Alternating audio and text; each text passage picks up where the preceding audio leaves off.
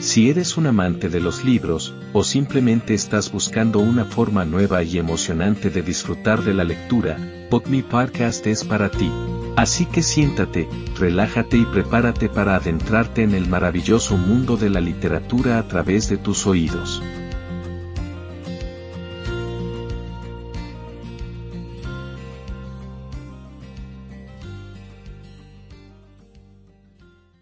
Capítulo 13. El tiempo de nuestras vidas. El futuro nos tortura y el pasado nos encadena. He ahí por qué se nos escapa el presente. Gustave Flaubert. La relación que mantenemos con el tiempo es verdaderamente sorprendente, y no sé si nos hemos detenido a reflexionar sobre ello. Algunas veces el tiempo nos parece algo extraordinariamente fijo, mientras que otras nos parece llamativamente variable. ¿Cuántas veces nos sorprende, por ejemplo, la rapidez con la que pasan las vacaciones de verano y lo largo que se nos hace el resto del año? Que el tiempo es más variable de lo que pensamos, ya lo demostró Einstein cuando observó que a medida que nos acercamos a la velocidad de la luz, el tiempo se enlentece. A muchos de nosotros nos gustaría que el tiempo no pasara tan deprisa y que no empezaran a ser tan evidentes ni las arrugas, ni las canas ni los achaques. Hay personas que tienen bastante juventud acumulada y a las que no les gusta ni confesar su edad, ni celebrar ya los cumpleaños.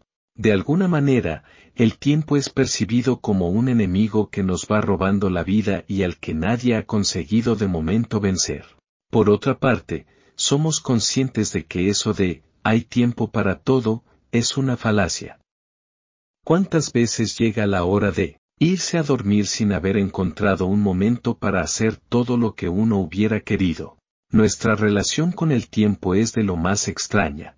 Nos quejamos de su falta y resulta que a comienzos del siglo XX, a una persona de 40 años se la consideraba ya anciana. Me da la sensación de que aunque viviéramos 200 años, más de uno seguiríamos quejándonos de la escasez de tiempo. Desde luego, te digo de antemano que no vas a encontrar tiempo para practicar mindfulness en tu más que apretada agenda.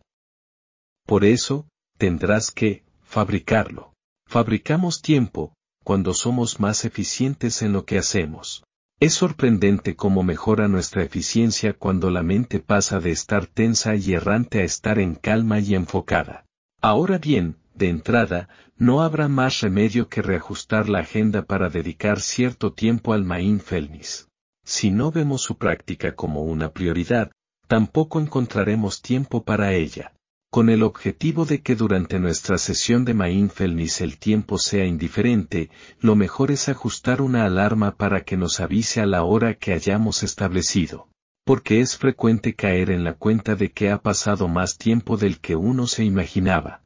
Durante la atención plena, y aunque lo que voy a decir pueda llegar a sorprender, la línea del tiempo desaparece. Es lógico que lo haga porque como uno está en un presente continuo, el pasado y el futuro desaparecen. Imaginemos que estamos frente a un estanque y que queremos ver si hay algo en el fondo. Resulta imposible avistar nada si las aguas están agitadas. Cuando se calmen, entonces se podrá contemplar lo que hay en el fondo. Esto es lo que hace el mindfulness, calmar las aguas, serenar nuestra convulsa mente para que veamos y descubramos lo que hay por debajo de la superficie.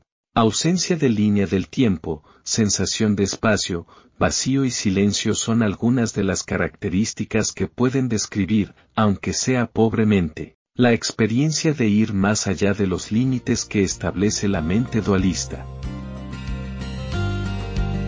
Gracias por acompañarnos en este viaje literario a través de tus oídos, y nos vemos en el próximo episodio de BookMe.